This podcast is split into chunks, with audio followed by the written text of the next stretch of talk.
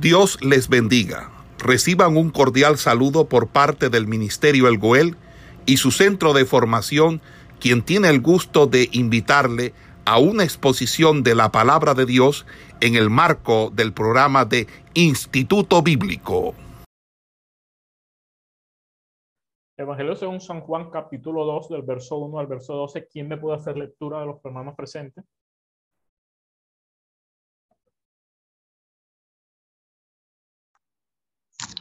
Amén.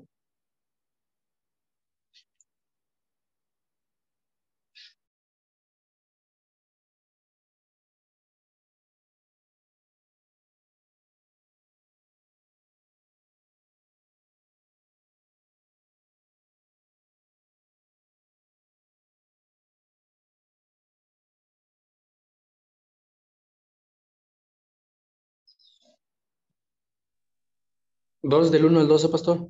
Sí, dos del 1 al 12. Amén. Al tercer día se hicieron unas bodas en Cana de Galilea y estaba allí la madre de Jesús. Y fueron también invitados a las bodas Jesús y sus discípulos. Y faltando el vino, la madre de Jesús le dijo, no tienen vino. Jesús le dijo, ¿qué tienes conmigo, mujer? Aún no ha venido mi hora. Su madre dijo a los que le servían, haced todo lo que os dijere. Y estaba allí seis tinajas de piedra para agua, conforme al rito de la purificación de los judíos, en cada una de las cuales cabían dos o tres cántaros. Jesús les dijo, llenad estas tinajas de agua. Y las llenaron hasta arriba. Entonces les dijo, sacad ahora y llevarlo al maestresala. Y se lo llevaron. Cuando el maestresala probó el agua, hecha vino sin saber él de dónde era, aunque lo sabían los sirvientes que habían sacado el agua, llamó al esposo y le dijo, todo hombre sirve primero el buen vino y cuando ya han bebido mucho, entonces el inferior, mas tú has reservado el buen vino hasta ahora. Este principio de señales hizo Jesús en Caná de Galilea y manifestó su gloria y sus discípulos creyeron en él. Después de esto, descendieron a Capernaum, él, su madre, sus hermanos y sus discípulos, y estuvieron allí no muchos días. Amén.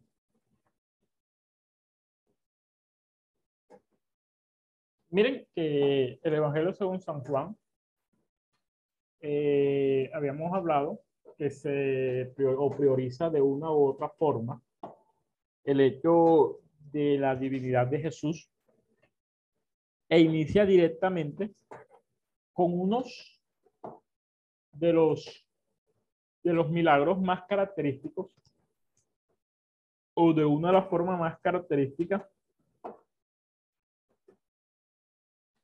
de, de estos milagros de Jesús, es el hecho de convertir el agua en vino. Si nos vamos, nos damos cuenta, el verso 1, 2, y al tercer día se hicieron unas bodas en Canaán de Galilea. Es decir, que esto sucedió al tercer día después del bautismo de Jesús, de haber ganado Jesús dos discípulos más. ¿Quiénes eran esos dos discípulos más? Lo vamos a encontrar en el capítulo 1 de Juan, en el verso 43, que es cuando Jesús llama a Felipe y a Natanael. Es decir, tres días después de, Jesucristo haber llamado a Felipe y a Natanael, vamos a encontrar, vamos a encontrar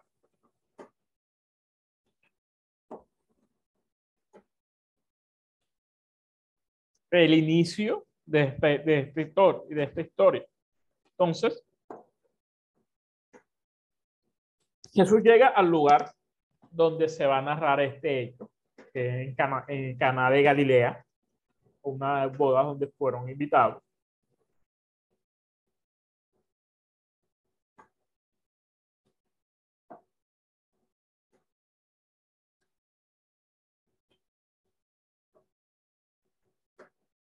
Jesucristo llega.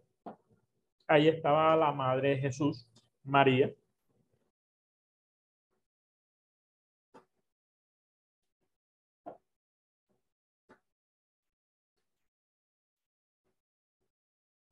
Es decir, que de una y otra forma estas bodas eran de alguien cercano a Jesús y alguien cercano a la madre de, a la madre de Jesús. Muchos eruditos afirman o entran en discusión sobre que esto, que esto podría ser eh, el hecho de la, de, de la madre, el hecho de la hermana de María, pero el escritor fiel a su costumbre no, no menciona el nombre de, quién, de, de quiénes son los responsables de esta boda.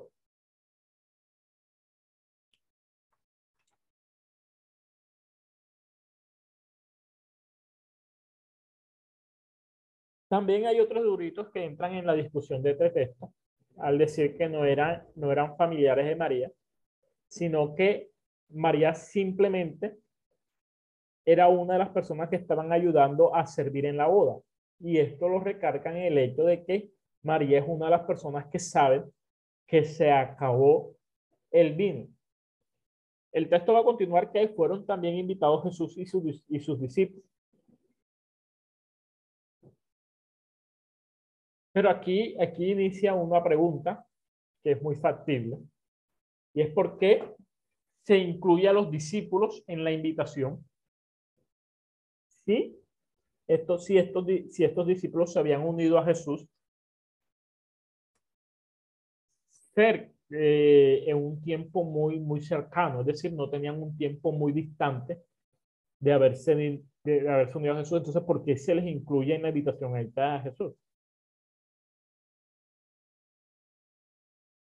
Entonces, aquí, aunque esto no tiene mucha relevancia dentro de, dentro, dentro de la doctrina, suceden muchas conjeturas de este hecho, de la ubicación del lugar, de que Jesús no estaba muy lejos de aquí, entonces, por ende, al él tomar discípulos, eh, eh, se supo de una forma rápida y por eso incluyen a los discípulos de Jesús en la invitación. Otra persona eh, es que Natanael, que era de Caná, de alguna u otra manera recibiera autorización para extender la invitación, pero aquí ya son cosas y, situaciones que van, a, que, van, que van a tener relación o que van a, que van, van entrar a la suposición. Pero aquí el, el, el hecho significativo, el hecho significativo es que Jesús y sus discípulos fueron invitados a la boda y cuando faltó el, vino.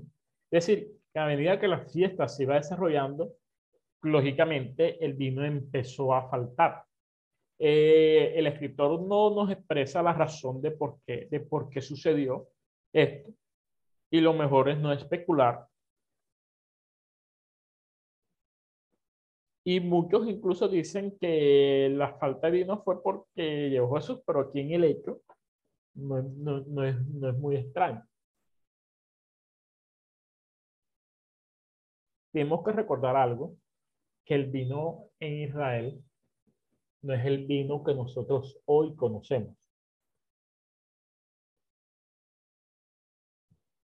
Para nosotros el vino es la bebida fermentada que se vende hoy en día para acompañamiento de comida, pero podemos encontrar muchas veces en las Sagradas Escrituras que el vino se usa no como un acompañante para fiestas, sino más que todo como un uso general dentro de la misma cultura. Es decir, lo podemos ver en el libro de Génesis, lo podemos encontrar en el libro de Números, Deuteronomio, en Nehemías, en Mateo. Entonces, se usa el vino. Una de las normas, aquí voy a hacer un paréntesis y me perdonan que, que, que no esté compartiendo aún nada en pantalla. Una de las normas principales principales dentro de las Sagradas Escrituras es que para poder tener una interpretación correcta de las Sagradas Escrituras debemos ubicarnos en el tiempo en el cual se está escribiendo el texto. Es decir, nosotros tenemos que asumir por ende que hay costumbres que son totalmente distintas a nuestras costumbres. Es una cultura completamente diferente a la nuestra y que es un tiempo lógicamente totalmente distinto al nuestro. Entonces, por lo cual, lo que los escritores se pueden estar refiriendo a una cosa, para nosotros puede ser algo totalmente distinto o el nombre que se le da se puede estar refiriendo a algo totalmente distinto. En la traducción bíblica eh, se tradujo tres conceptos distintos como vino y se toma esto como vino. Para el judío el vino, el glucoino o glucanoico, se trata del jugo de la vid, del jugo de la vid no fermentado. ¿Qué quiere decir esto? Que en esta fiesta no están, no están repartiendo un vino fermentado, o sea, para emborracharse, sino que tenemos que entender algo. Primero que todo, en estos tiempos no había un acueducto como nosotros los conocemos hoy en día. Y sabemos que al no haber acueducto, no había un sistema de recolección de desechos completamente establecido como el de nosotros. Muchas veces las cosas se botaban en el mismo lugar donde se tomaba el agua. Entonces, esta, esta agua producía era, es una de las, de las razones, es una de las principales razones de las enfermedades en los tiempos antiguos. Y por ende, no era muy recomendable el tomar el agua de esta manera.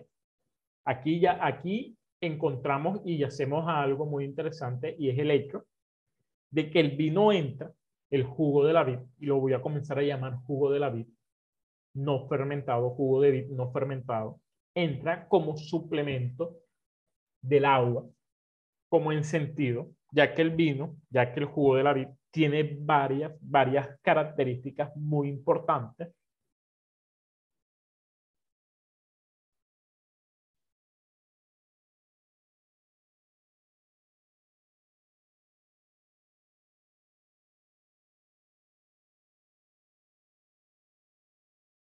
no era, no era, no era usado simplemente como acompañante, sino que se era un uso mucho más común. En muchos casos reemplazaba el agua. Incluso Pablo insta a Timoteo a tomar vino, a tomar el jugo de la vid, por sus problemas estomacales. Es decir, que lo que Pablo le está diciendo a Timoteo es que cambie mayormente el uso del agua por, por, por tomar por, tomar este por tomar por tomar este jugo y también por, por las características desintoxicantes que tiene el vino, el jugo de uva, y así sucesivamente que benefician el organismo de una u otra manera. Entonces, ubiquémonos dentro del desarrollo histórico. La fiesta de bodas de los judíos no es una fiesta de costumbre como la nuestra, donde se reunió un día, se hace una cena un día, se come un día y todo el mundo se da, no, estas fiestas duraban mínimo o, o, como máximo siete días, de una u otra manera, era un tiempo, una, una reunión bastante extensa. Y esto se ve en el sentido de la escasez que venía presentando este jugo, o en este caso el vino.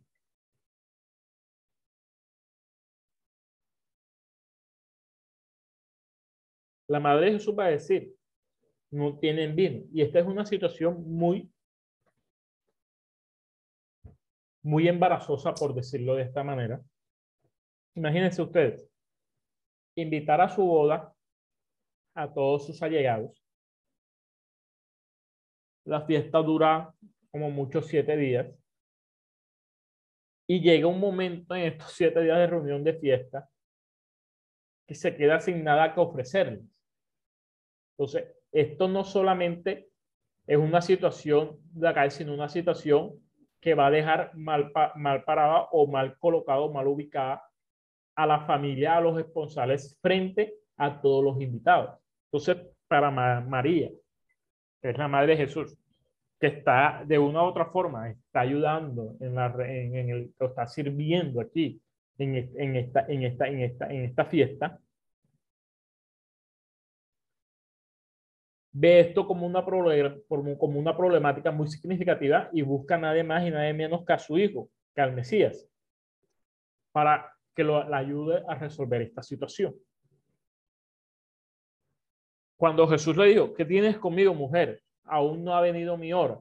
Esto es un, esto es un sentido, una, mire lo que Jesús va va, va, va a hacer aquí.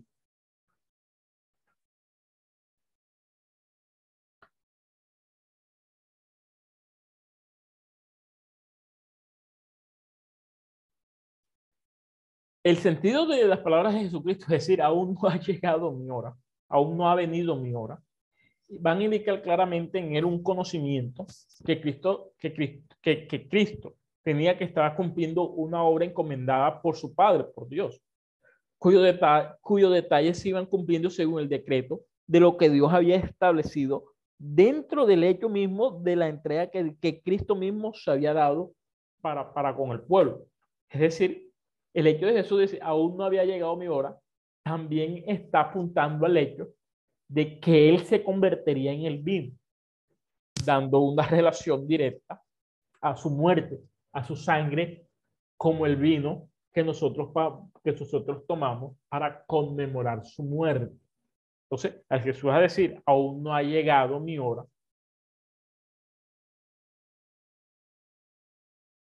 va, va, va, va, va, va a demostrar el conocimiento que ya Jesucristo tenía de todo lo que iba a pasar y de todo lo que él iba a vivir. Es decir, Jesús no, no actuó desconociendo lo que iba a suceder, Jesús actuó conociendo lo que iba a suceder. Pero también María percibió inmediatamente que la respuesta de Jesucristo fue una respuesta donde él estaba dispuesto, donde Jesucristo estaba dispuesto, estaba a disposición de él de actuar a su debido tiempo.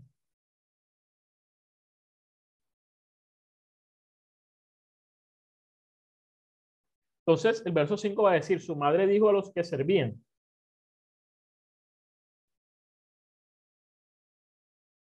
haced todo lo que os dijere.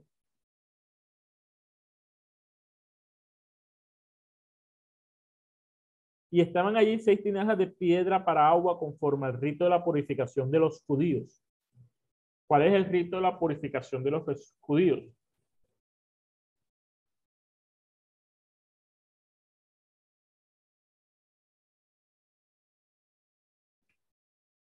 ¿Por qué? ¿Qué cree, ¿A qué rito creen que están hablando aquí?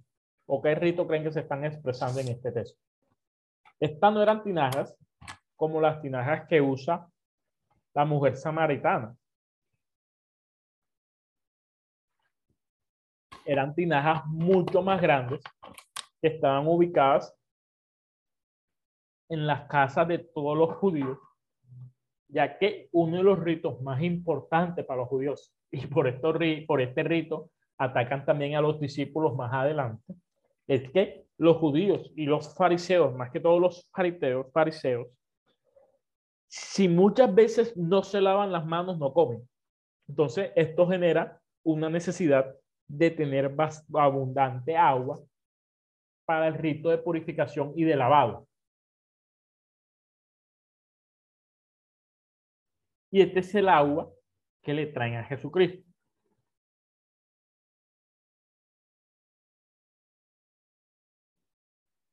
Entonces, al tener estas tinajas, vemos que Jesús las llena. Jesús le dijo, llenad estas tinajas de agua y las llenaron hasta arriba. Entonces le dijo, sacad ahora y llevarlo al maestresala. Y se lo llevaron. Aquí al parecer da a entender el texto que lo que sacan aquí los, los siervos que los que sacan aquí es agua. Pero al llevársela al más estresada, eh, encontró, una sorpresa, que el más estresada encontró que le estaban era entregando vino, no agua. Porque el verso 9 y el 10 va a decir, cuando el más estresado probó el agua hecha vino, sin saber él de dónde era, aunque lo sabían los sirvientes que habían sacado el agua, llamó al esposo y le dijo, y aquí va a haber algo muy interesante. Todo hombre sirve primero el buen vino el inferior, mas tú has revelado el buen vino hasta ahora. Todo hombre sirve el buen vino y cuando ya han venido mucho, entonces el inferior. Mas tú has reservado el buen vino hasta ahora. ¿Qué va a suceder aquí o qué sucede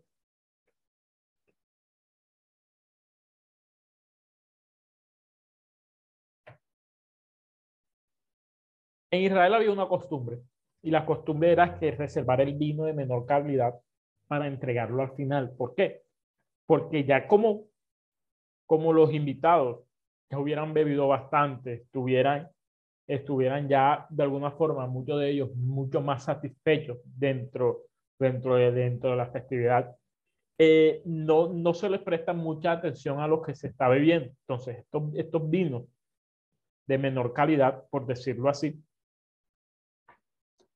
por decirlo así, se sirven de último. También equivale a un hecho completamente distinto es que sabemos que el jugo de la vid, el jugo de uva, tiende a fermentarse con el paso de los días. Entonces, si tu festividad dura siete días y tú, en, y tú durante siete días estás sirviendo a tus invitados vino constantemente, que en los días siguientes al último día, el vino que se va a entregar al último día va a ser de una u otra manera un vino que ya ha comenzado a fermentarse. Entonces este vino también se cataloga o lo catalogan como un vino de menor calidad. Y aquí, y aquí se contrapone al hecho de que Jesús no sirve un vino cualquiera. Jesús no sirve un vino que está dentro de la costumbre de la sociedad ahora mismo con vino fermentado. Cristo sirve un vino bueno, un vino de mejor calidad. Entonces, si nos vamos al hecho de que entre más el vino se fermente, se cataloga dentro de la, de la, del, del, del judaísmo como un vino de menor calidad. Entonces, para ser un vino de, de, mejor calidad significa que era un vino recién, recién sacado de la uva, recién eh, recién preparado, por lo tanto era un vino fresco, el cual no estaba en ninguna medida ni de, ni ninguna forma fermentado.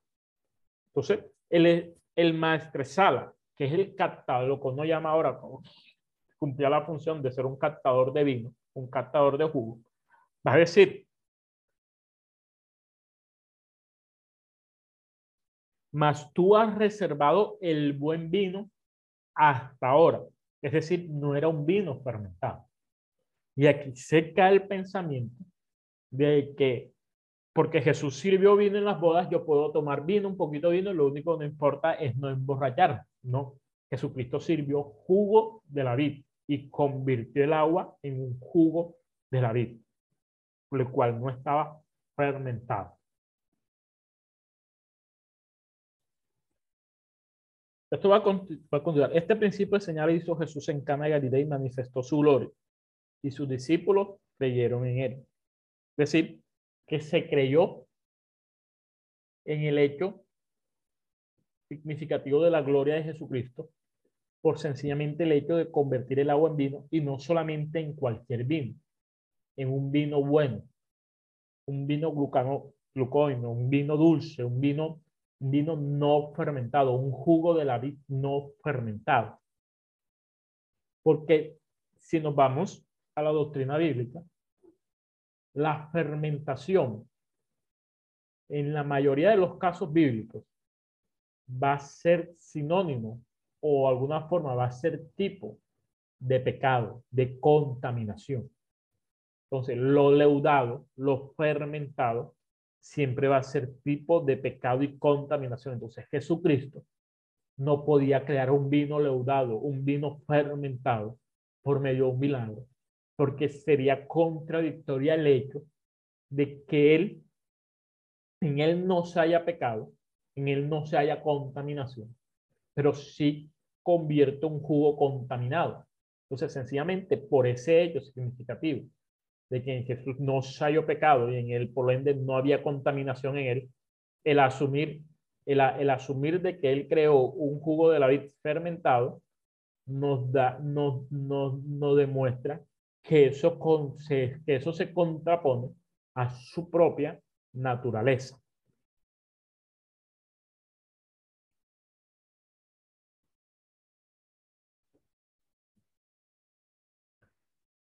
Después viene el siguiente hecho de cuando Jesús purifica el templo.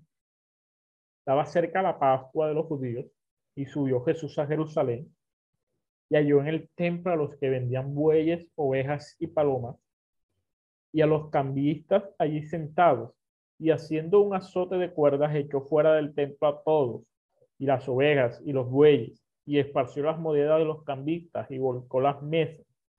Y dijo a los que vendían palomas, quitad de aquí esto. Y no hagáis de la casa de mi padre casa de mercado.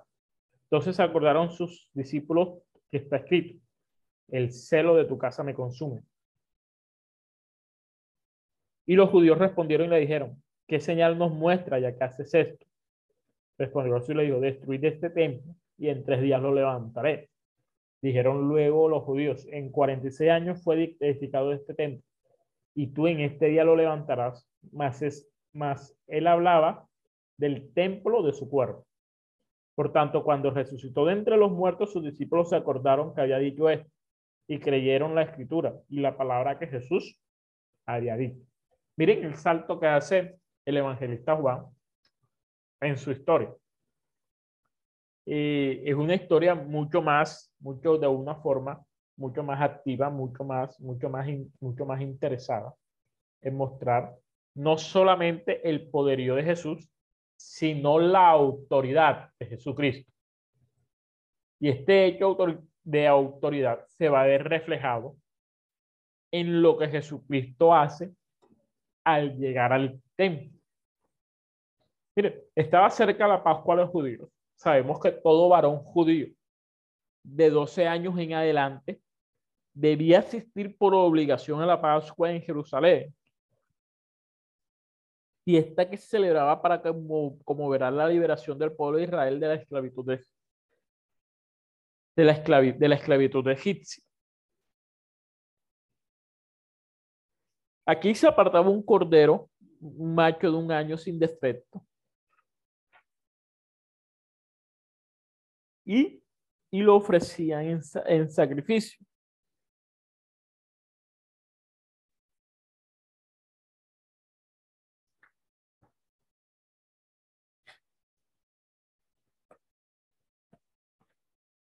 La fiesta de la Pascua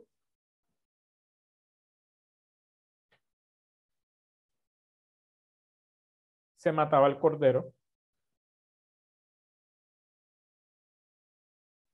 Eh, y se comía el cordero en familia. Es decir, que Jesucristo subió a Jerusalén a celebrar la Pascua. Y al llegar a Jerusalén, lógicamente Jesucristo llega al templo. Y allá en el templo a los cambistas. ¿Qué, qué sucede aquí con, los, con estos cambistas, con este mercado que se estaba desarrollando aquí? El patio de los gentiles, donde llegaba el pueblo, dentro de la cultica, dentro de la cultica del templo, se, haya, se había convertido de cierta manera en un mercado. ¿Qué sucede? ¿Por qué pasaba esto? Si investigamos todo,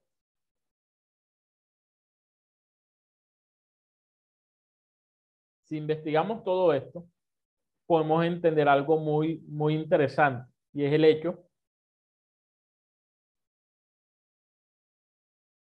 y es el hecho de que primero que todo, todo varón tenía que volver a Jerusalén con un cordero, claro está. Y en cada una de las fiestas judíos tenían que traer de una u otra forma un animal para, para ofrecerlo en sacrificio.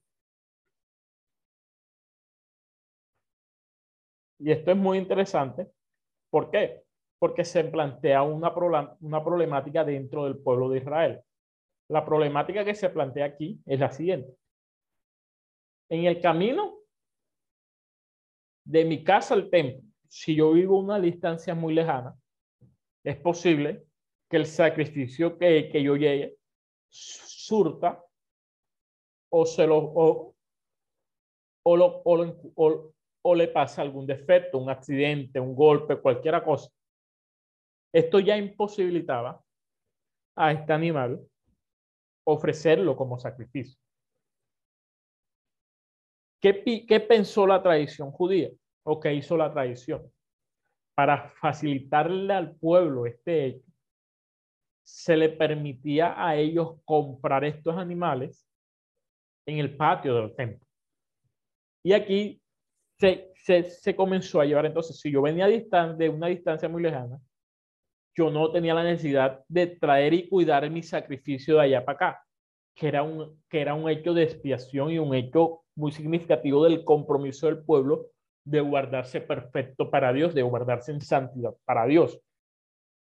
Sino, se convirtió en la facilidad de que yo podía salir de allá y simplemente lo compraba en el templo. Entonces ya se había vuelto tanta costumbre que la mayoría del pueblo no, no, no, no, no, traía, no traía el sacrificio, sino que llegaba, a, llegaba al templo y lo adquiría en el templo para ofrecer el sacrificio. Entonces se convirtió esta práctica que fue pensada para facilitarla a los que estaban lejos, comenzó a ser usada por todos, por todos dentro o por la mayoría dentro del mismo pueblo de Israel. Esto va a representar la, la cualidad de Israel de abandonar los principios de Dios y de menospreciar de una u otra forma el compromiso de, de ser yo quien ofrezca el sacrificio y ser yo quien, quien, quien en mi intención guarde un sacrificio correcto frente, frente a Dios.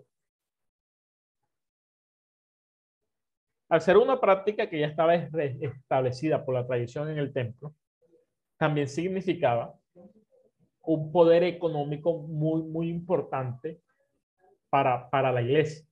Es decir, a la iglesia le convenía que compraran los animales porque no solamente eh, ellos, ellos comían del sacrificio, sino que también le estaba generando un sentido mucho, mucho, mucho más económico. Entonces, por eso vemos que dentro de la tradición, y esto lo van a ver cuando comiencen a estudiar las tradiciones judías, eh, cómo el poder económico, social y político comenzó a, entre, a, a, unirse y a, y, y a, mezclarse dentro de la misma culta, cultica alrededor del templo de Israel. Y por eso la necesidad de, de destruir el templo para eliminar todas esas costumbres que estaban dañando al pueblo de Israel. Jesucristo llega y se encuentra se encuentra este mercado en el templo, en el patio del templo. No es el hecho de que estén vendiendo animales en el patio del templo, sino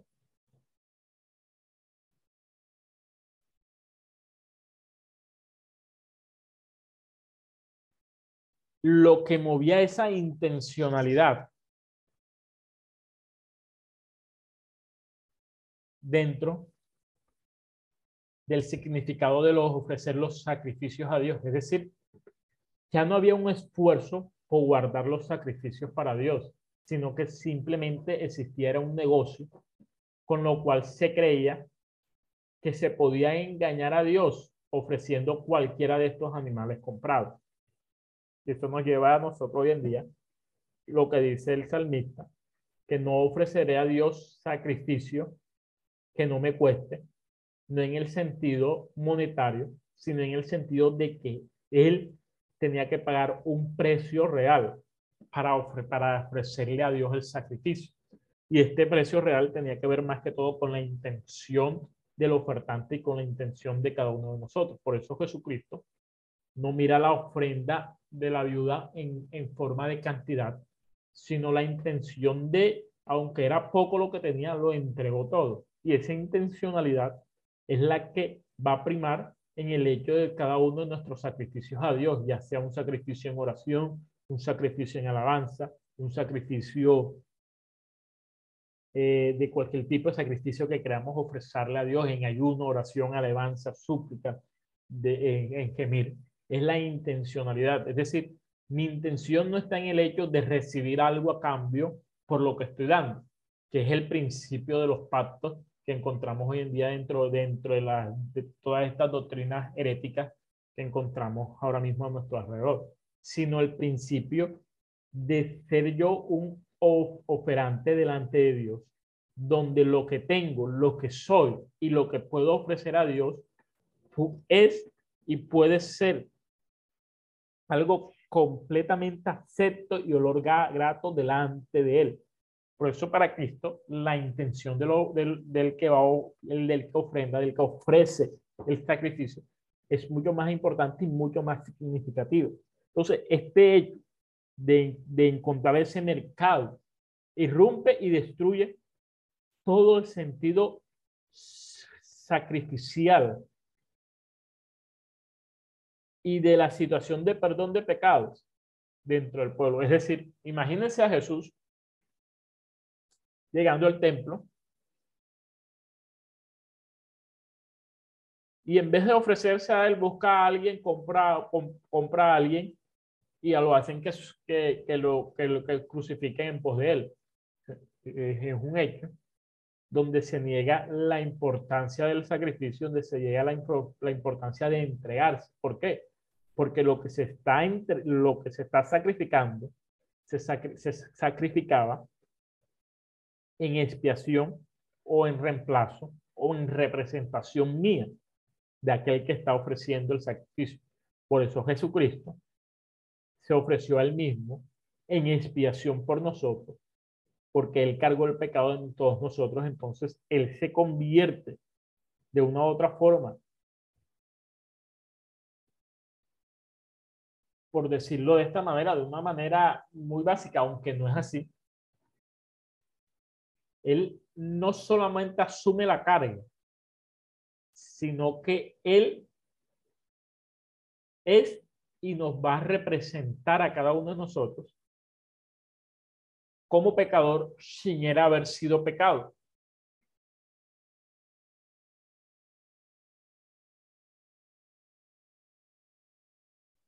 Entonces, cuando Jesucristo llega al templo, ve esta situación, una situación de una forma muy burlesca para el sentido sacrificial, dice el texto que hizo un azote de puertas y echó a todos del templo.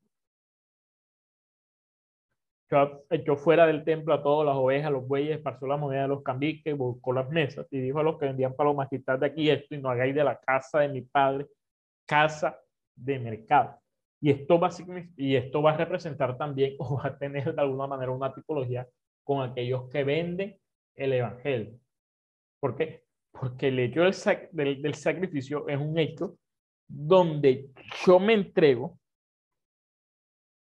como una ofrenda grata y agradable a Dios, pero la ofrenda grata y agradable a Dios debe ser una ofrenda perfecta, debe ser una ofrenda pura, debe ser una ofrenda santificada, debe ser una ofrenda que pueda ser acepta delante de Dios, es decir, no es simplemente ofrecer cualquier cosa, es ofrecer algo con una intencionalidad y con una preparación previa. Para Dios, la preparación previa a los sacrificios era muy importante y la preparación no solamente del sacerdote, sino también de aquel que estaba ofreciendo el sacrificio era muy importante, porque todo este ritual nos va a representar y nos va a apuntar al hecho de la adoración delante de Dios y, de la, y, y del, del, objeto, del objeto de cómo podemos nosotros ofre, ofrecer a Dios. Entonces, entonces, Viene la situación. Entonces se acordaron sus discípulos que está escrito, el celo de tu casa me consume. Y los judíos respondieron y le dijeron, ¿qué señal nos muestras ya que haces esto? Respondió Jesús y les dijo, destruid este templo y en tres días lo levantaré. Y esto va a representar, ya creo que esta parte está bastante clara, que él no estaba hablando del templo físico o, el templo material. Estaba hablando del templo del cuerpo, que nuestro cuerpo es templo del Espíritu Santo, hablando del mismo como como su cuerpo, como templo, y, la relación que va a tener esto con la relación del Espíritu.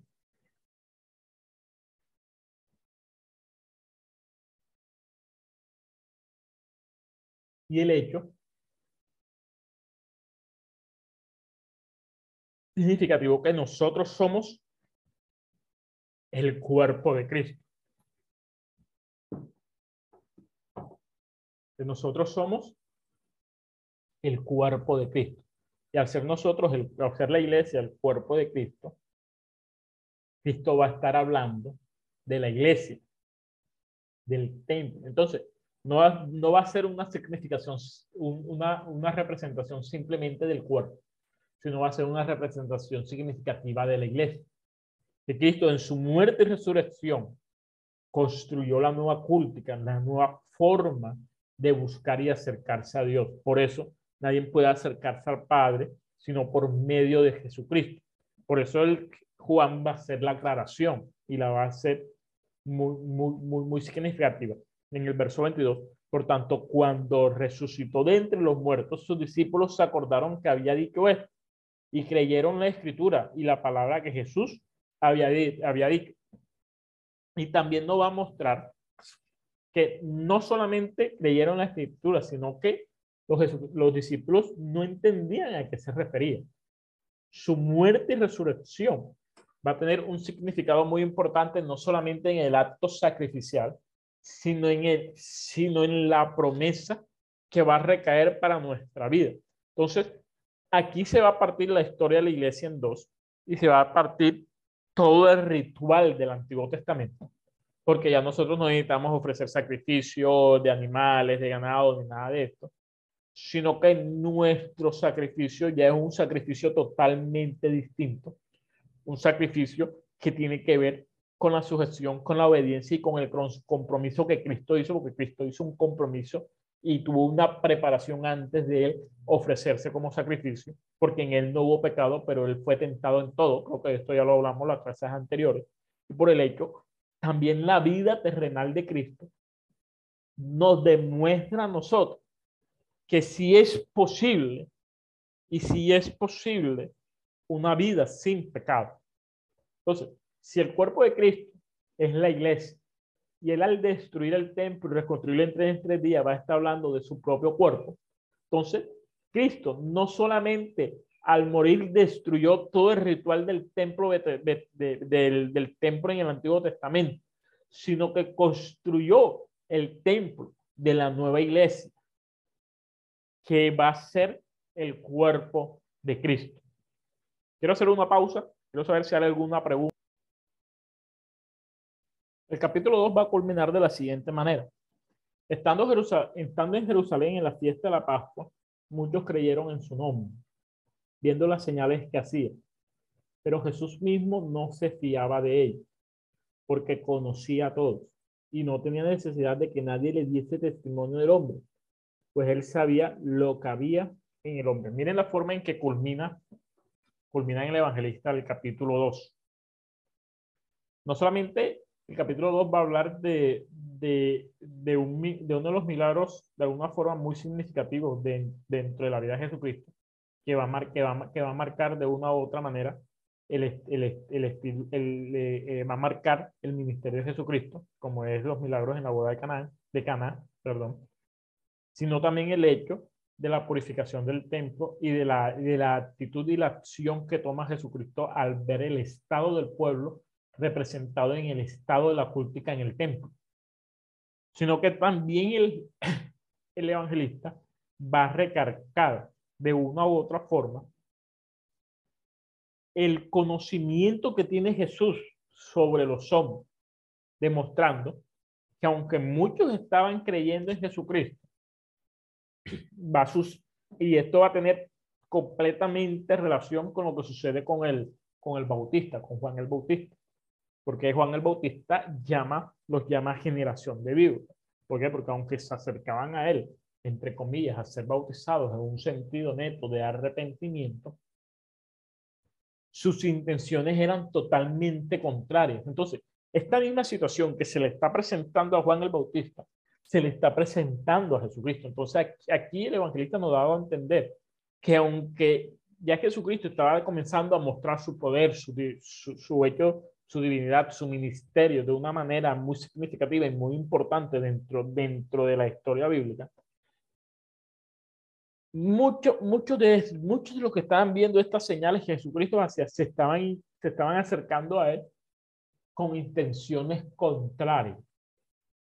Y el hecho de que Jesús mismo no se fiaba de ellos nos, nos da a entender a nosotros y nos comprenden que Jesús conocía el corazón de cada uno de ellos y conocía las intenciones de cada uno de ellos.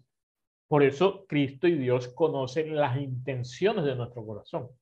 porque la intención de nuestro corazón es lo que va a marcar realmente el fruto que nosotros podemos, podamos dar dentro de nuestra vida cristiana y dentro de nuestro hecho de arrepentimiento. Entonces, si la intención de nuestro corazón va acorde a las acciones que estamos realizando, el fruto va a ser un fruto digno de arrepentimiento. Pero si nuestras intenciones no son acordes a las acciones de arrepentimiento que estamos tomando, nuestro fruto no será nunca el indicado. Por eso Cristo no se fiaba de ellos, porque Cristo conocía el corazón de todo ellos y él conocía todas las cosas. El capítulo 3 de Juan va a hablar la narración de Jesús y Nicodemo. Había un hombre de los fariseos que se llamaba Nicodemo, un principal entre los Jesús, entre los judíos. Este vino a Jesús de noche y, dijo, y le dijo, Rabí, sabemos que has venido de Dios como maestro, porque nadie puede hacer estas señales que tú haces si no está Dios con él. Respondió Jesús y le dijo, de cierto, de cierto te digo, que el que no naciere de, de nuevo no puede ver el reino de Dios. Y aquí ingresa, comienza a ingresar Jesucristo en en este diálogo con Nicodemo, un fariseo que llegó a escondida porque tenía miedo del que dirán. Entonces iba a escondida para que nadie lo viera, es que llegaba a donde, a donde Cristo. Ingresa Jesucristo con el concepto del nacido nuevo, nacido de nuevo. Nicodemo le dijo, ¿cómo puede un hombre nacer siendo viejo? ¿Puede acaso entrar por segunda vez en el vientre de su madre y nacer? Esto es lo que Nicodemo tomó fue el concepto de Cristo de una forma netamente literal. Respondió Jesús, de cierto, de cierto te digo, que el que no naciere de agua y del Espíritu no puede entrar en el reino de los cielos. Lo que es nacido de la carne, carne es. Lo que es nacido del Espíritu, Espíritu es. No te maravilles que te dije, o es necesario nacer de nuevo. El viento sopla de donde quiere y oye su sonido, mas ni sabe de dónde viene ni a dónde va. Así es todo aquel que es nacido del Espíritu. Respondió Nicodemo y le dijo, ¿cómo, puedo, ¿cómo puede hacerse esto? Respondió Jesús y le dijo, ¿eres tú maestro de Israel y no sabes esto? De cierto, de cierto de ello, de lo que lo que sabemos hablamos y lo que hemos visto testificamos y no recibís nuestro testimonio. Si os he dicho cosas terrenales y no creéis, ¿cómo creéis si os dijere las celestiales? Nadie subió al cielo, sino el que descendió del cielo, el Hijo del Hombre que está en el cielo. Y como Moisés levantó la serpiente en el desierto, así es necesario que el Hijo del Hombre sea levantado, para que todo aquel que en él cree no se pierda, mas tenga vida eterna. Vamos a analizar primero, a ver hasta dónde podemos analizar este, este diálogo de, Jesús y Nicodemo, porque Jesús aquí arma o, o habla de varios conceptos que son muy significativos y muy importantes y muy importantes dentro, dentro de nuestra doctrina. El primero de ellos es el nacer de nuevo. ¿Qué es nacer de nuevo? Nicodemo lo toma en un sentido netamente literal, netamente, eh, sí, literal. Nacer de nuevo. ¿Cómo puede un hombre viejo eh, hacer, nacer siendo viejo, un hombre nacer siendo viejo? ¿Puede acaso entrar por segunda vez en el vientre de su madre y nacer? Es decir, aquí esta pregunta es una pregunta que Nicodemo la está realizando, pero que a la vez el mismo Nicodemo, al hacer la pregunta, la está respondiendo. ¿Por qué? Porque es una pregunta que va a hablar de un hecho que es imposible, que es imposible de hacer. En esta pregunta solamente hay una respuesta y es no. Entonces, al Nicodemo realizarla de esta forma y plantearla de esta manera, obliga a Jesucristo a responder que no, porque es imposible que un hombre viejo entre en el vientre de su madre y vuelva a nacer. Lo cual Jesucristo se lo va a marcar más adelante y le dice, lo que es nacido de la carne, carne es. Hablando no en el sentido de carne de pecado, sino en el sentido de carne natural, de un hombre natural, en el sentido de la humanidad, de un nacimiento humano, netamente humano. Entonces, Jesucristo más adelante le dice, tienes toda la razón, lo que nace la carne, carne es, eso ya no se puede. Pero que el que no naciere de agua y del espíritu.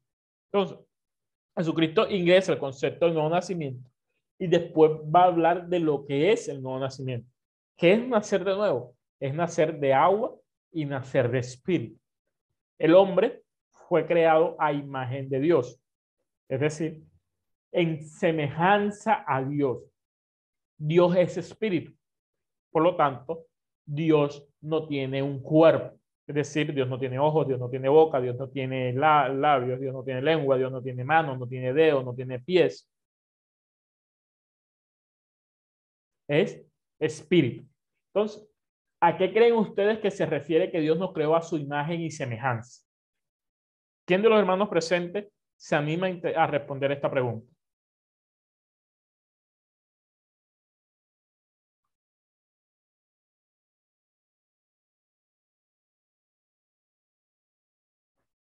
Maestro, ¿puede repetir pregunta, por favor? Eh, ¿Qué creen ustedes o, o cómo asumen que Dios nos creó? ¿A qué se refiere que nos creó a su imagen y semejanza, teniendo en cuenta que Dios es espíritu?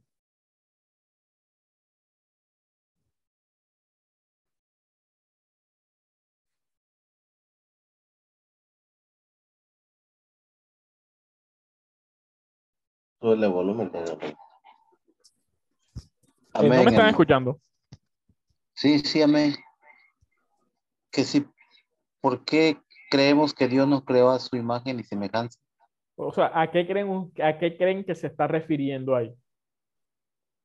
Eh, yo puedo pensar, hermano, que es porque el ser humano este, eh, piensa, razona, toma decisiones yo creo que a, eso se refiere, no sé si esté correcto. Ok. ¿Quién más? Eh, pastor, eh, maestro, yo digo que a su imagen y semejanza significa varias cosas. Dios tiene unos atributos y de esos atributos, por ejemplo, el ser eterno, el alma eterna, es uno de ellos, eh, tomar decisiones y, y, señorear sobre la naturaleza y gobernar también es otra de las, de las cosas que Dios nos da cuando nos dice su imagen y semejanza. Eh, también que Él es una Trinidad y nosotros también tenemos el cuerpo, alma y espíritu, también es una, una característica que nosotros tomamos y recibimos de Él. Ok. ¿Hay alguien más que quiera participar?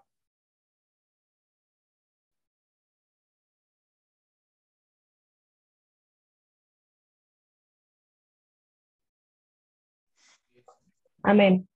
Yo también eh, pienso que dice el versículo así porque Dios nos creó a su imagen y semejanza, ya que ninguna cosa nos falta. Todo lo que Él ha hecho ha sido bueno, ha sido perfecto. Y también una de las cosas que también dice que, eh, pues hay, por ejemplo, el carácter también, ¿no? Tenemos eh, un carácter como también Dios tiene un carácter. podemos amar como Él también puede amar. Y que Amén. Bueno, vamos a hacer algo. Vamos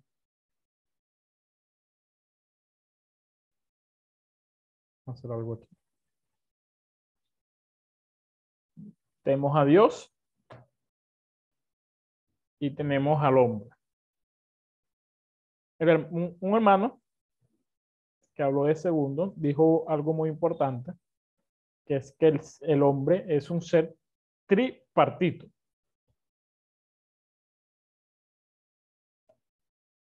Pero yo voy a, yo voy a añadir algo, algo, algo más. A ver si le logro cambiar el color.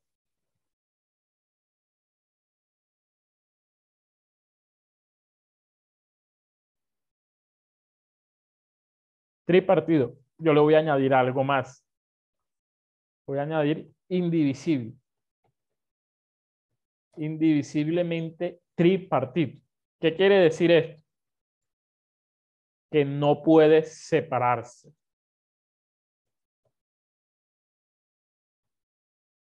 Es decir, el hombre fue creado como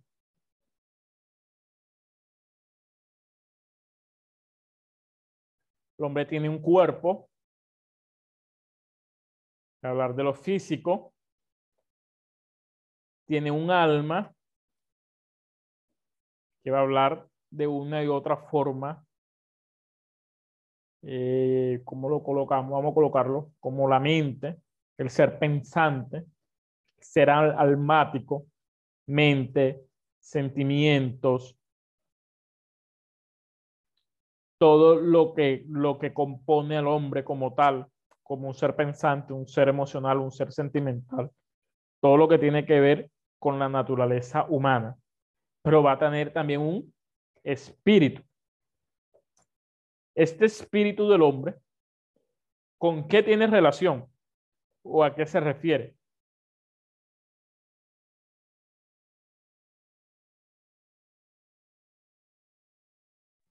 Que tiene una parte de Dios. Correcto. Va a hablar de Dios.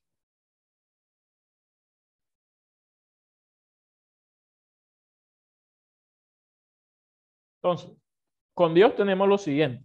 Dios es una Trinidad. ¿A qué nos referimos con Trinidad? Nos hablamos del Padre, del Hijo y del Espíritu Santo. Correcto. Son tres personas diferentes.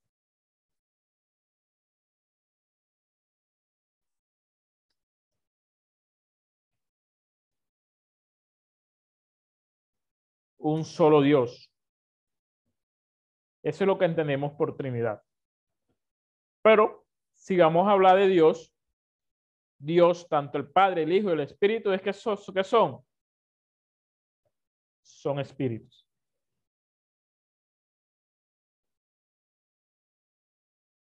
Entonces, si comparamos que fuimos creados a imagen de Dios, viéndolo de, viéndolo de esta forma, es eso de ser imagen de Dios, ¿a, a qué creen ustedes que se está refiriendo. Dios no tiene un alma. Dios no tiene un cuerpo físico. Dios es espíritu.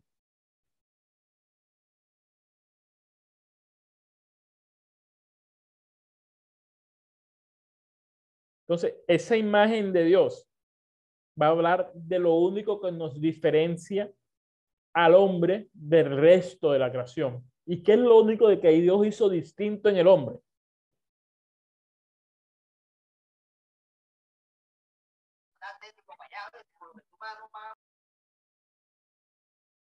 Les dio un espíritu.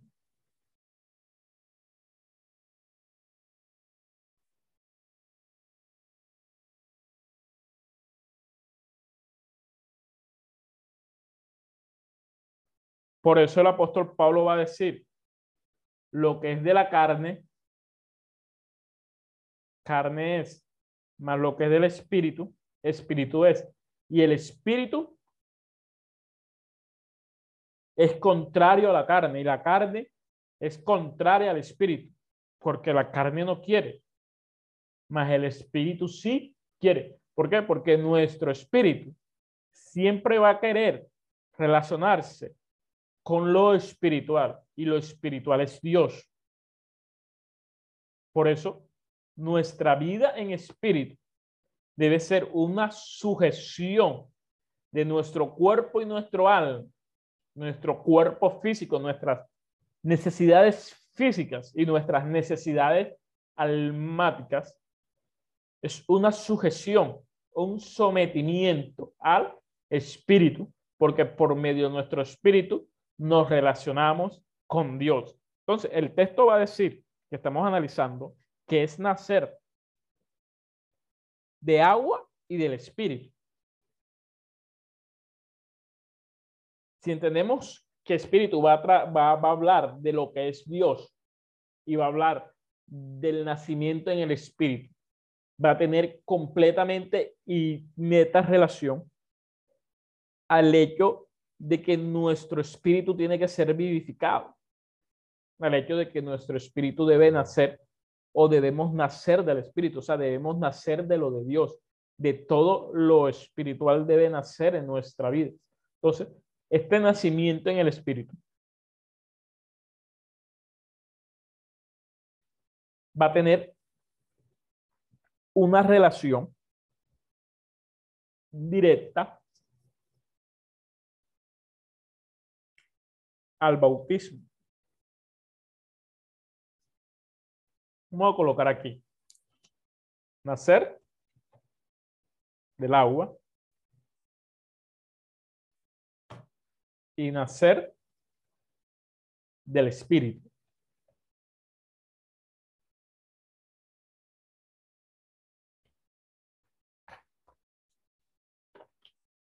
¿Hay alguna pregunta hasta el momento? ¿Alguien quiere preguntar sobre lo que hablé ahorita? ¿Por qué ustedes creen que coloco que el hombre no puede separarse? ¿A qué creen que ustedes que me estoy refiriendo?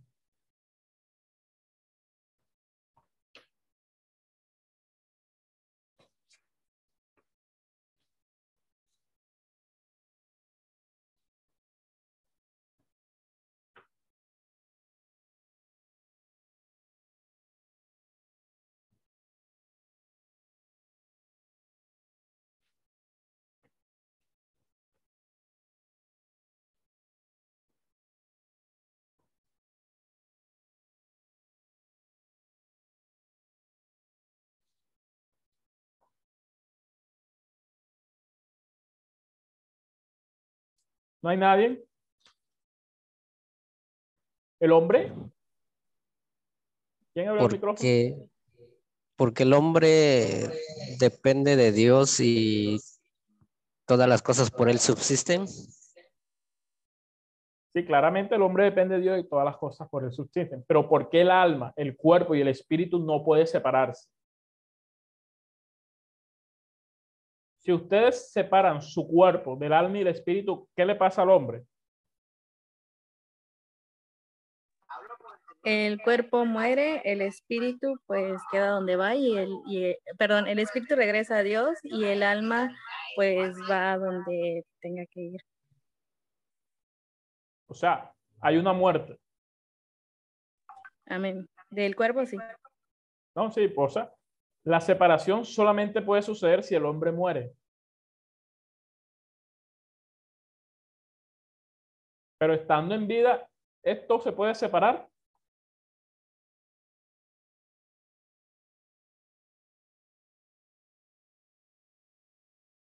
No, no puede separarse.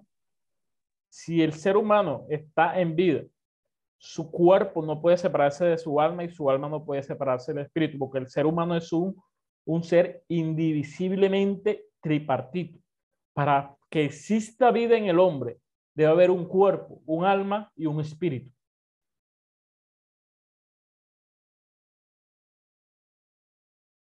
Porque Dios, para que haya vida en el hombre, en la creación, cuando formó al hombre a su imagen y su semejanza, creó su cuerpo de un alma y de un espíritu. Nada dice, el cuerpo vuelve a la tierra, vuelve al polvo, el alma va al lugar de los muertos, el espíritu queda a disposición de Dios o vuelve a Dios, aunque la traducción más correcta es que queda a disposición de Dios. ¿Por qué? Porque Dios lo piensa usar más adelante, en la resurrección de entre los muertos y en la resurrección para el, para el gran juicio frente al trono blanco y la condenación eterna, que es completamente distinta al lugar de tormento. Son dos lugares totalmente distintos pero eso es un tema para discutirlo ya cuando se cuando hay que cuando hablemos o cuando lleguemos al tema de, de esto aquí en los evangelios porque Jesucristo también lo toca. Pero ¿a ustedes que se refieren a hacer del agua y del espíritu? La clave la tenemos en el verso 22 del capítulo 2. ¿Quién puede leerme el verso 22 del capítulo 2? Amén. Del capítulo 1, eh, perdón, del capítulo Sí, léame el verso 22 del capítulo 2, pero también me va a leer. Sí, léame y me lee después otro texto. 2.22. Amén. Por lo tanto, cuando resucitó de entre los muertos, sus discípulos se acordaron que había dicho esto y creyeron en la escritura y la palabra de Jesús había, que había dicho.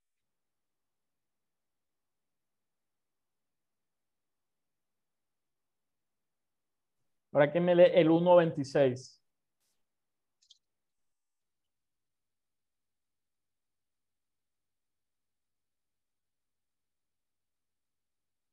Juan le respondió diciendo, yo bautizo con agua, mas en medio de vosotros está uno a quien vosotros no conocéis. ¿Quién bautiza por agua? Juan. ¿Y a qué se refiere el bautismo en agua? Arrepentimiento, Arrepentimiento. Nacer del agua es qué? arrepentirse, Es el hecho del arrepentimiento. Entonces, ¿qué vendría siendo el hecho del espíritu? nacer de nuevo, Nacer del espíritu. Que para que nacer de nuevo necesito nacer del agua y nacer del espíritu. Ya sabemos Amén. que nacer del agua nos va a estar apuntando al hecho del bautismo en agua, amén, que va a ser el arrepentimiento. Entonces, el nacer del espíritu, ¿a qué se refiere? a la resurrección,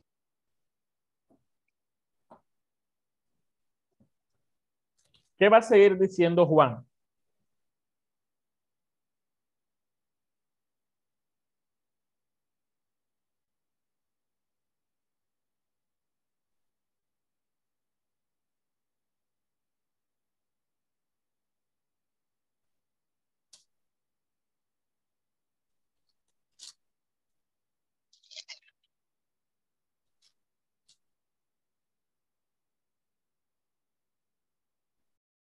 ¿Quién me lee?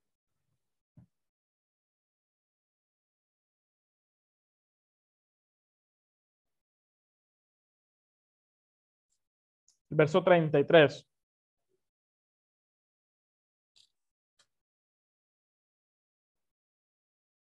Del capítulo 1.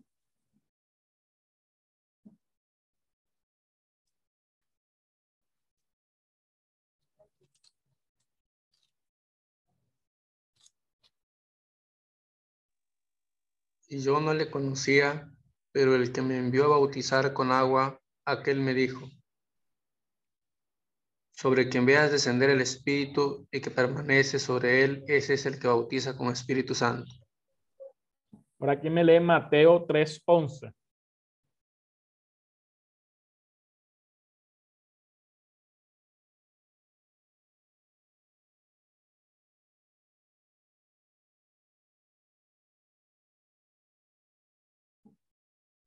Agua para Yo a la verdad os bautizo en agua para arrepentimiento, pero el que viene tras mí, cuyo calzado no soy digno de llevar, es más poderoso que yo. Él os bautizará en Espíritu Santo y fuego. Entonces, si el nacer del agua va a hablar del bautismo en agua que va a tener relación al arrepentimiento, ¿a qué se va a referir el bautismo del nacer del Espíritu? El Espíritu Santo. Al bautismo en el Espíritu. Y el bautismo en el Espíritu va a apuntar a qué? Si uno es por arrepentimiento, el otro es por, ¿por qué?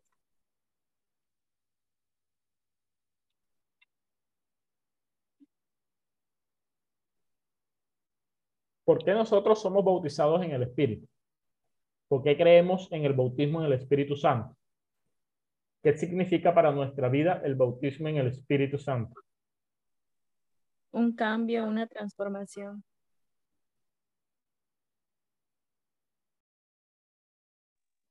Miren, La conversión.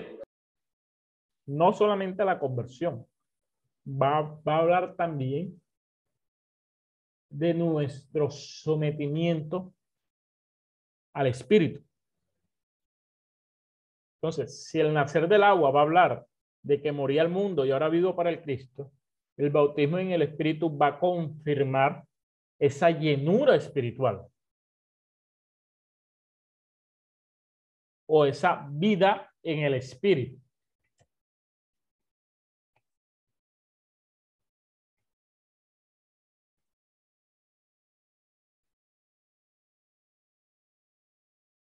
Entonces, si se dan cuenta lo que está, lo que está ingresando, le está, lo que está planteando Jesucristo a Nicodemo en, en la discusión.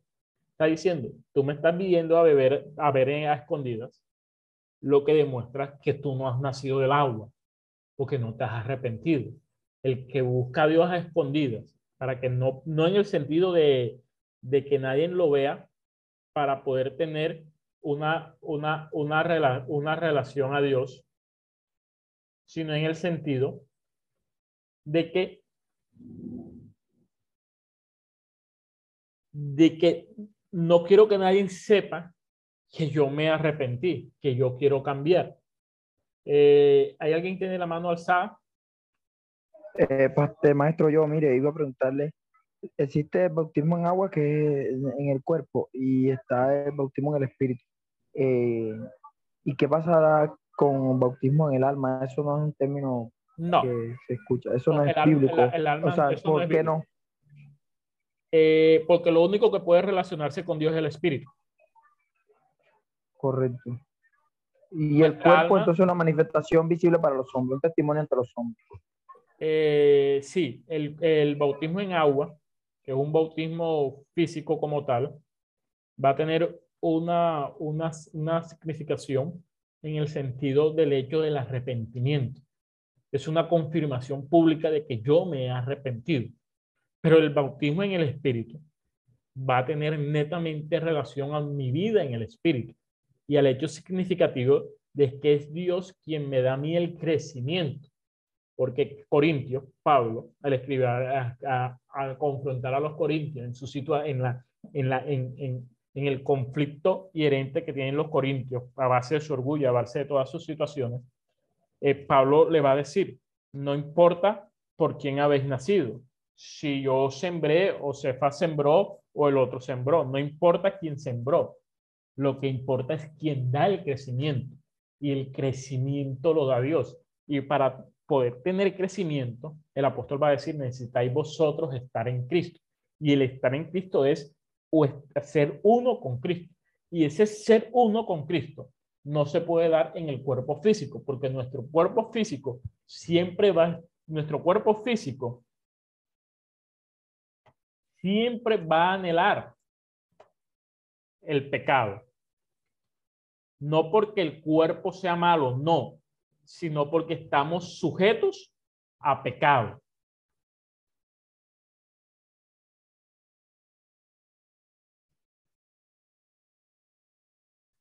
Estamos sujetos a pecado. Nuestra alma también. ¿Por qué nuestra alma también? Porque nuestra alma se va, más que todo va a ser nuestra, nuestras emociones, sentimientos. Y nuestros sentimientos vienen y son, son volátiles, son cambiantes y todo esto. Entonces, como todo esto está sujeto a pecado, lo único que puede realmente tener una relación directa con Dios es nuestro espíritu. Por eso Dios nos dio un espíritu. ¿Hay otro hermano que tiene una mano alzada? Amén, Este, viendo el bautismo en, en espíritu, en el Espíritu Santo. Correcto, el eh, Espíritu Santo. Amén. Mucha gente lo cataloga como los frutos de los Espíritus Santos. Eh, ciertamente hay unos frutos que el Espíritu Santo da, eh, que el apóstol habla y dice en Gálatas que es amor, gozo, paz, benignidad, templanza, mansedumbre, fe. Eh, nos habla de unos frutos, pero en sí nosotros hemos visto mucho mover, ¿no? muchas personas que hacen manifestaciones pero no los frutos que dan no es eh, frutos dignos del Espíritu.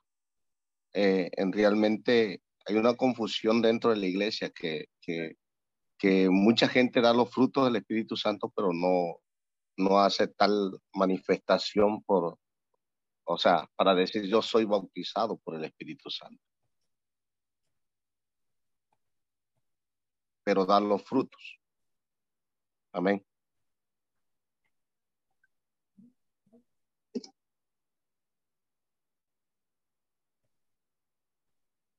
Porque Juan, ahí, ahí donde nosotros hablamos de Juan, en, el, en Mateo 3, 11, dice, yo a la verdad os bautizo en agua para arrepentimiento, pero el que viene tras mí, cuyo calzado no son dignos ni de, ni de llevar, es más poderoso que yo. Él os bautizará en Espíritu Santo y fuego. Eh, yo he entendido en el caminar y, en la experiencia que he tenido con Dios, eh, realmente cuando nosotros somos bautizados en el Espíritu Santo, somos apartados para ya no pecar. Aunque la carne y, el alma, como decimos, no la conciencia, no, a veces nos no pone parte pecaminosa, ¿no? Pero el espíritu que está en nosotros nos vivifica, nos, nos, nos redarguye para no caer otra vez a la tentación, no volver otra vez a la esclavitud del pecado. Amén. Amén. Miren lo que lo coloqué. La Biblia va a hablar de frutos dignos de arrepentimiento, pero también va a hablar de el fruto del Espíritu. Mire que uno está en plural y el otro está en singular.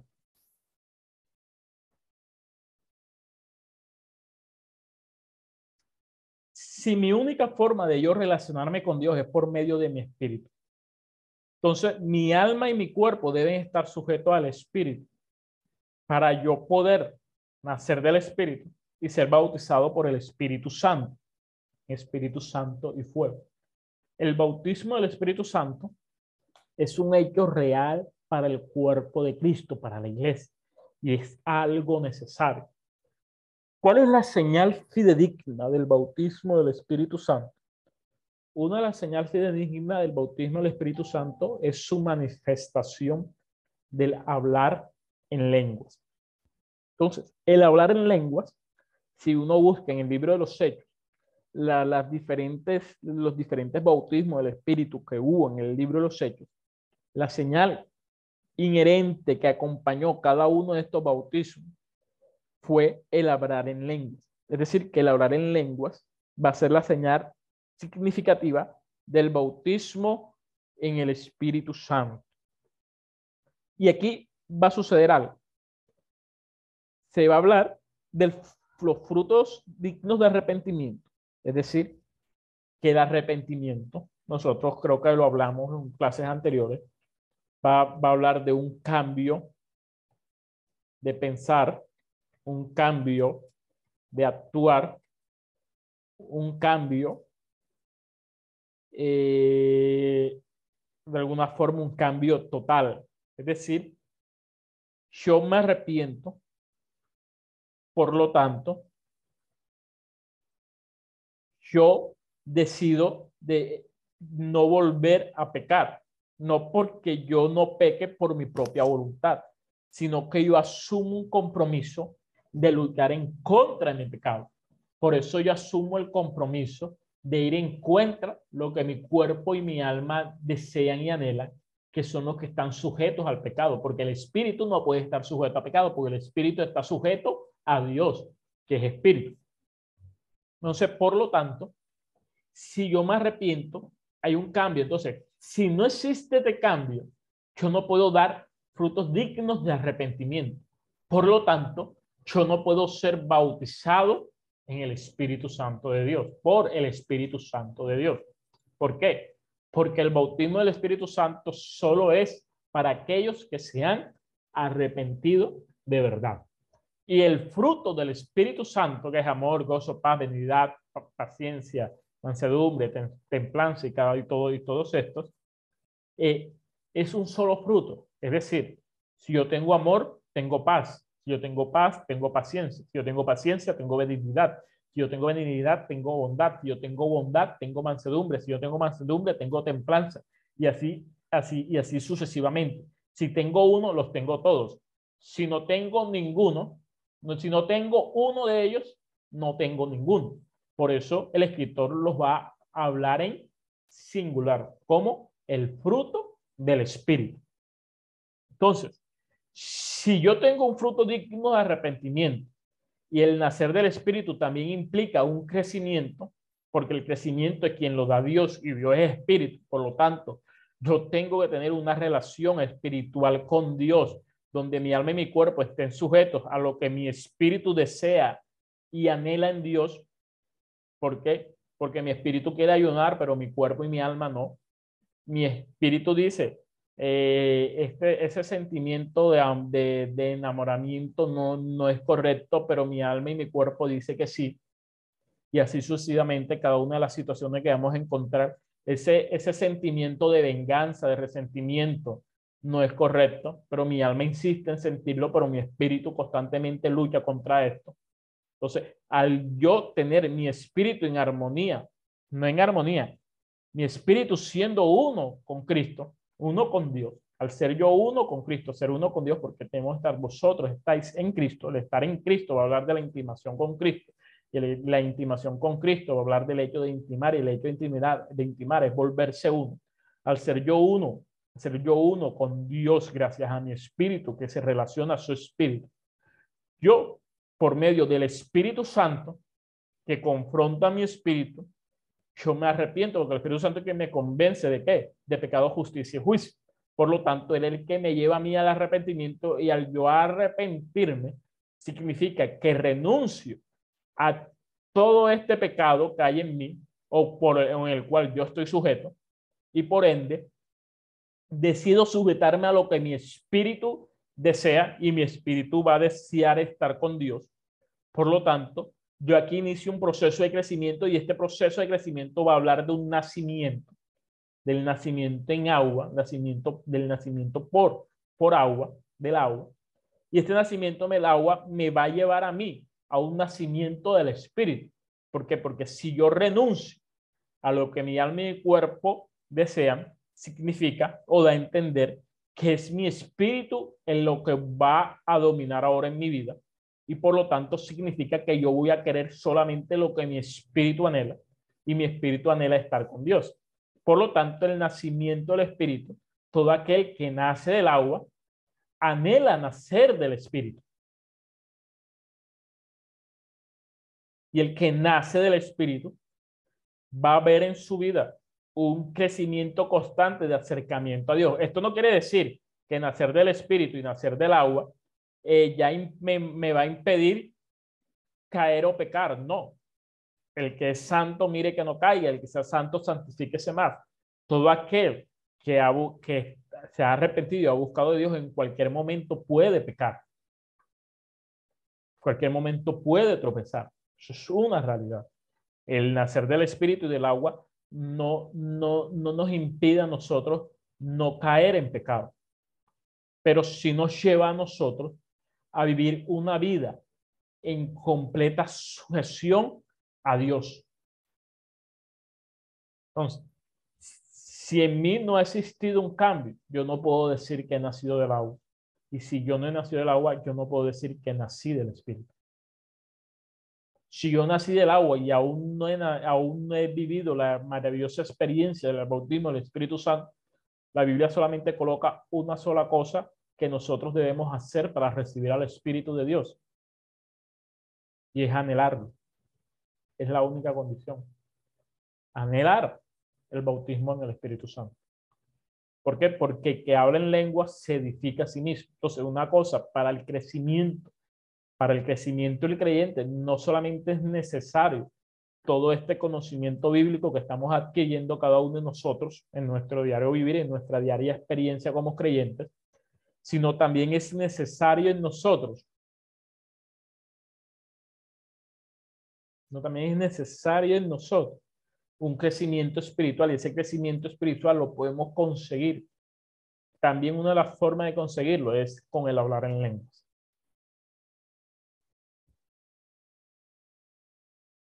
¿Alguien más tiene una pregunta?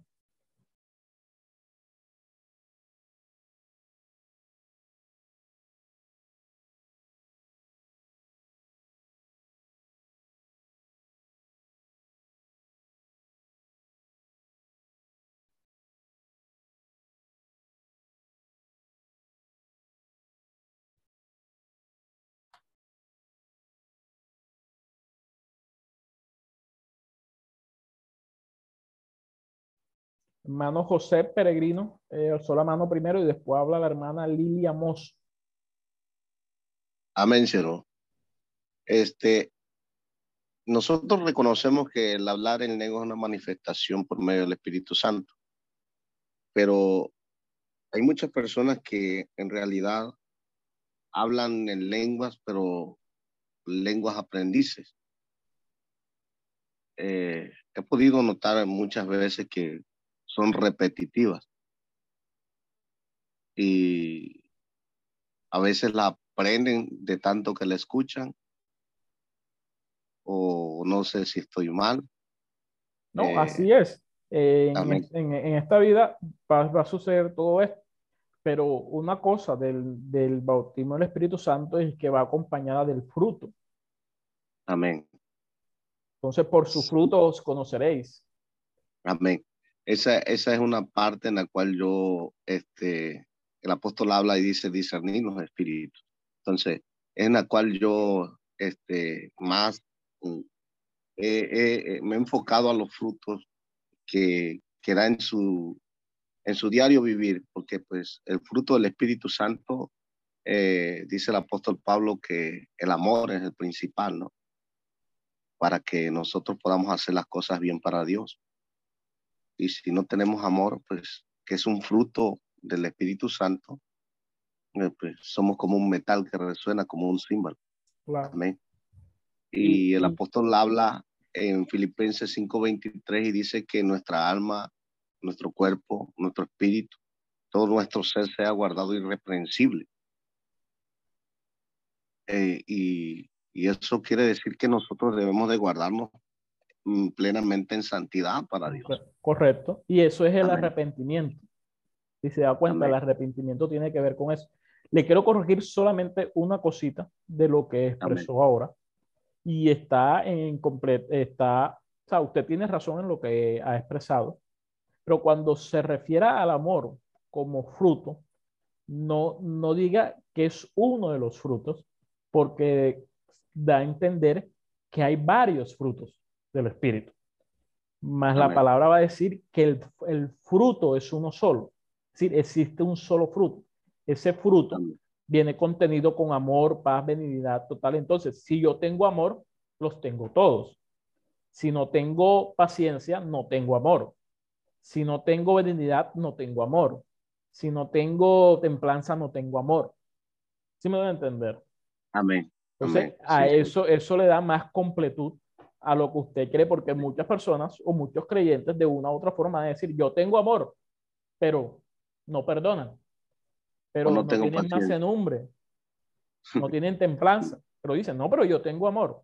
No, no tienes amor porque no tienes templanza, no tienes amor porque no tienes mansedumbre, porque el fruto es uno solo y va, y va, con, y va, y va, y va contenido en todo lo que la palabra va a decir, el fruto. Amén. Entonces, Amén. eso creo que lo ayuda a usted a, a completar más eh, la enseñanza que está desarrollando ahí. Amén, cielo. Amén. La hermana Amén. Lilia Mozo tiene la palabra. Amén, Dios le bendiga. Amén. Eh, yo tengo una pregunta. Sí, claro. Eh, ahorita estábamos hablando del hombre y de que este es indivisiblemente tripartito, o sea que Correcto. puede separar. A diferencia de Dios, que es una trinidad y que pues sabemos que envió a su Hijo para que muriera por nosotros, pero yo me quiero enfocar en el hombre. Ujú. Estamos hablando de los elementos que lo conforman, cuerpo, alma y espíritu, y que estos no se pueden separar.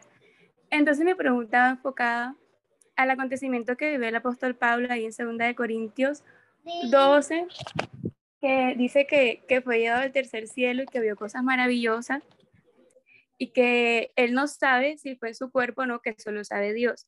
¿Cómo podemos darle respuesta a esa experiencia que él vivió, teniendo en cuenta lo que estamos hablando ahora de, de que el hombre no se puede separar? O sea, ¿cómo él estando aquí en tierra fue tomado en su espíritu o su cuerpo y llevado al tercer cielo? O sea, ¿cómo podemos explicar eso? Y también Ah. tenemos diferentes testimonios que escuchamos de hermanos que han vivido experiencias así. ¿Cómo le damos explicación a eso teniendo en cuenta lo que estamos hablando ahora del hombre y de que no se puede separar? Amén. Eh, pensé que nadie se iba a atrever a hacer esa pregunta, la verdad. Estaba esperando que la hicieran. El apóstol Pablo va a decir, conozco a alguien que si en su cuerpo no sé o fuera de su cuerpo no sé, vio cosas inefables que no le han sido permitidas hablar. De cierta manera, eh, parafraseando, el apóstol va a decir eso. Es decir, en la palabra hay dos ejemplos de que el hombre fue separado. Solamente dos ejemplos. Pero esta separación no la hace el hombre por voluntad propia. Es decir, el hombre no puede separarse a sí mismo. ¿Quién puede separar al hombre? El único que puede separar al hombre es aquel quien lo unió, que es Dios. Dios creó al hombre como un ser indivisiblemente. Por lo tanto, Dios es el único que tiene poder para poder separar al hombre. Por eso Pablo va a decir, en referencia a que fue Varón, Dios disculpe, ¿quiénes hizo. fueron? Porque se me fue la señal en ese momento. Apóstol Pablo es ¿Quiénes, uno, quiénes? y el otro es el que recibe la revelación en Apocalipsis. ¿Quién es el que recibe la revelación en Apocalipsis? Juan. Juan. Amén. Porque Juan dice que fui, fui, fui llevado a los cielos y vi. Entonces, no sabemos. Juan. No sabemos. Claro, Juan. También con Juan se da el hecho de que de una u otra forma es llevado al futuro, porque él ve los sucesos del Apocalipsis, que aún no han sucedido ni siquiera en nuestro tiempo. Entonces, ya en Apocalipsis ya, anali- ya, ya se analizará eso a más profundidad. Pero estos son los dos únicos en los que aparece en la palabra que, que de alguna forma los dos únicos situaciones o ejemplos que da la palabra o hechos que sucedió de una u otra forma esta separación de cuerpo, alma y espíritu sin que hubiera muerte. Pero fue algo, fue algo que hizo Dios, no el hombre. Entonces, ¿quién sí puede separar al hombre? Dios. ¿Quién no puede separar al hombre? El hombre mismo. Por lo tanto, Satanás tampoco puede separar al hombre, porque Satanás no es el creador, sino es un ser creado. Lucifer fue creado, es un ser creado, por lo tanto, todo ser creado no es superior a su creador. Entonces, Satanás no tiene poder ni autoridad para separar al hombre. Pero el único que sí puede separar al hombre es Dios. O sea que el hombre sí puede ser separado, pero por voluntad del mismo Dios. porque Dios lo hace, no porque el hombre quiera separarse. Me refiero a esto, es que hay situaciones en que dicen, no, yo salí de mi cuerpo y volé en espíritu para y visitar a no sé quiéncito. Entonces, son situaciones que bíblicamente no son así. Que si suceden, uno las entiende como una manifestación totalmente demoníaca. Porque la única manera que esto o algo así suceda es que sea Dios quien la haga. Que Dios intervenga directamente Él para hacerlo. Nadie más.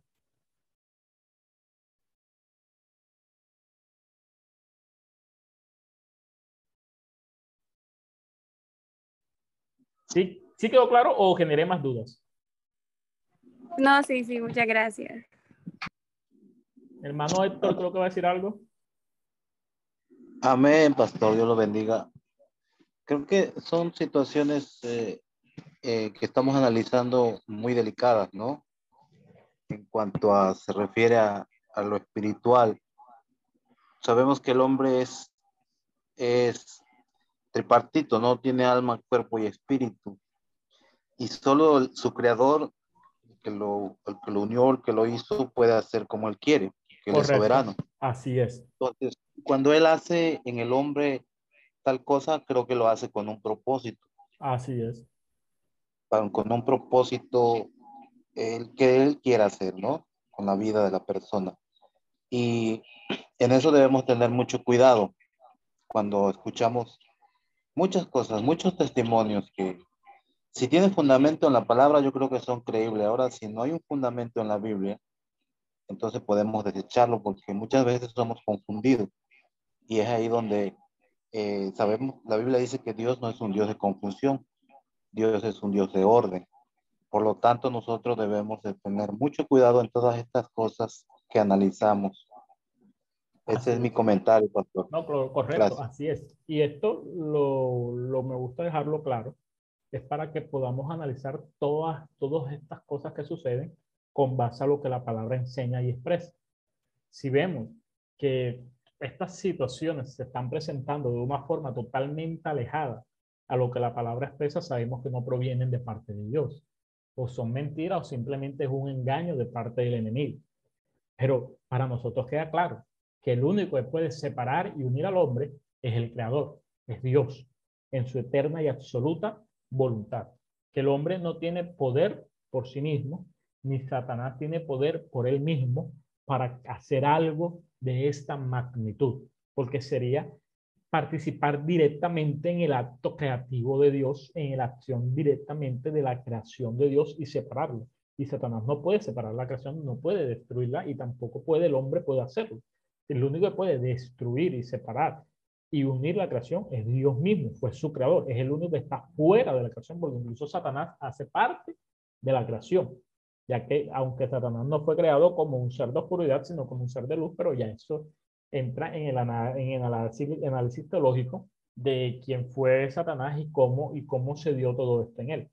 Pero aquí queda claro que el nacer del agua nos va a hablar del arrepentimiento, del bautismo en agua, y el nacer del Espíritu nos va a hablar del bautismo en el Espíritu Santo. Nacer del Espíritu va a hablar en el bautismo del Espíritu Santo y de la vida del Espíritu. Cada una de estas lleva un, un crecimiento y cada una de estas va a tener una relación completamente directa de una con la otra. Amén.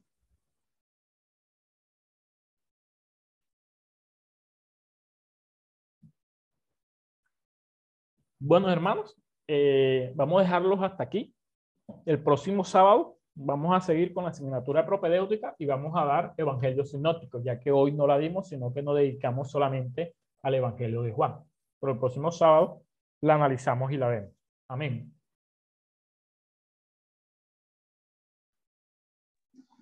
Amén, pastor. Amén. Bueno, mis hermanos, Dios me les bendiga, Dios me les guarde.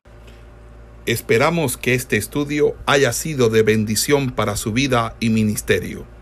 A Dios sea la gloria. Este es el Ministerio El Goel, vidas transformadas para cumplir el propósito de Dios.